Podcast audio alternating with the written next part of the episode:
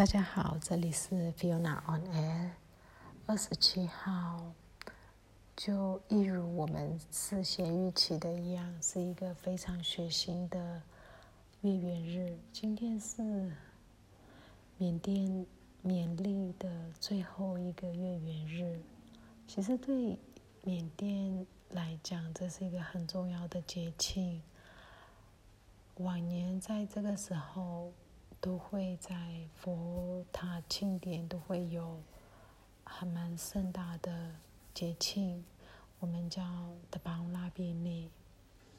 那今天很遗憾的，今天是一个很血腥、非常非常非常血腥的月圆日，全国各地总共传出最少五十几位。那这个应该数字只会比这个高，不会比这个少。最年轻的受害者只有一岁，一个小女小，看起来是小女生，不确定一个婴儿，但他们他是没有死亡的，但是那个橡胶子弹打中他的眼睛，然后就是看到那个过程，看到父母非常煎熬的影片，其实。都很追星。另外，最年轻的真的罹难者是五岁，然后他的父亲抱着他的身体，那个痛苦，那那就是一直出来的画面都是这些。然后再来是一位七岁的小女生，也是他们其实都没有参与抗争，然后是被流弹扫到。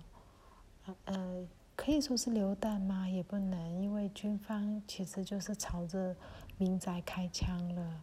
他虽然没有目的性的开，但是他就是朝民宅开的时候，你就算在家里面也是不安全的。那另外曼德勒的部分有蛮多受难者是被击中头部，有一位受难者，他的整个头部是被。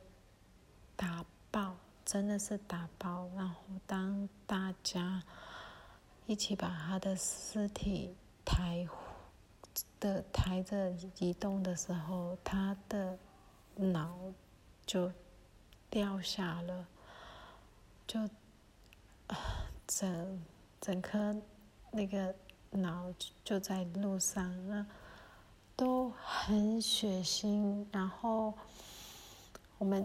就我跟几位朋友们好挣扎，要看或者不看。如果我们不看，我们不知道发生什么事，或者是有多残忍；我们看了又觉得好沮丧跟好无助，因为感觉自己什么都做不了。那今天的呃镇压，应严格意义上讲起来，是从。昨天晚上就是二十七号的清晨两点多三点就开始在镇压了，就开始在在做一些实弹扫射的部分，特别是从阳光开始。那总共来讲，全国从最北的克钦到最南的呃过当都有人死亡。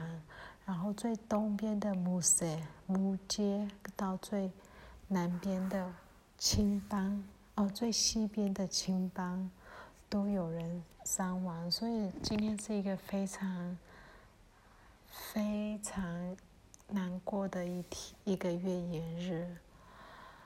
我们好多好多缅甸人，特别是身为母亲的人，身为家长的人们，看到那么多的小孩子。十八岁以下的小孩子没有参与抗议，然后在家里的小孩子被无情的射杀以后，很多人在脸书上面都贴文说：“我们不要诺贝尔文文学呃诺贝尔和平奖了，可以不要给我们诺贝尔和平奖，只要来帮我们保护我们的孩子，无辜的孩子不要再被枪杀吗？”这真的是现在缅甸家长们的心声。每一天都有非常无辜、非常优秀的孩子们，白白的送上他们的性命。我们不能阻止他们，因为他们要为他们的未来争取。我们也保护不了他们，所以感到真的非常的无助。另外，军方今天在内比多有举办军人节，但就有邀请呃各方使者参加。那俄罗斯有参加，中国有没有参加？派代表参加，没有特别看到报道。然后其他西方国家当然都没有人出席。然后民兵的部分，有一些民兵组织非常非常少数的，跟军政军方比较关系比较好的也有参加。多数的民兵组织也都没有参加。那其实有时候我们在看说军方他在他的国军营。呃，电视台播一些新闻非常可笑，怎么知道在骗谁？可是确实有骗到一些人。像今天我刚刚有说，今天是明天很重要的一个月圆日，我们叫的邦拉比尼。然后有好多人都非常，就是大家都生活在水深火热中，但是有一些。住在非常偏区的，然后他的他们的村长或者他们的呃一些领袖或者是一些指标性的人物，可能跟军方比较好，然后他们家里看的新闻可能都是国营电视台，然后再加上现在是没有网络，就是没有一般的。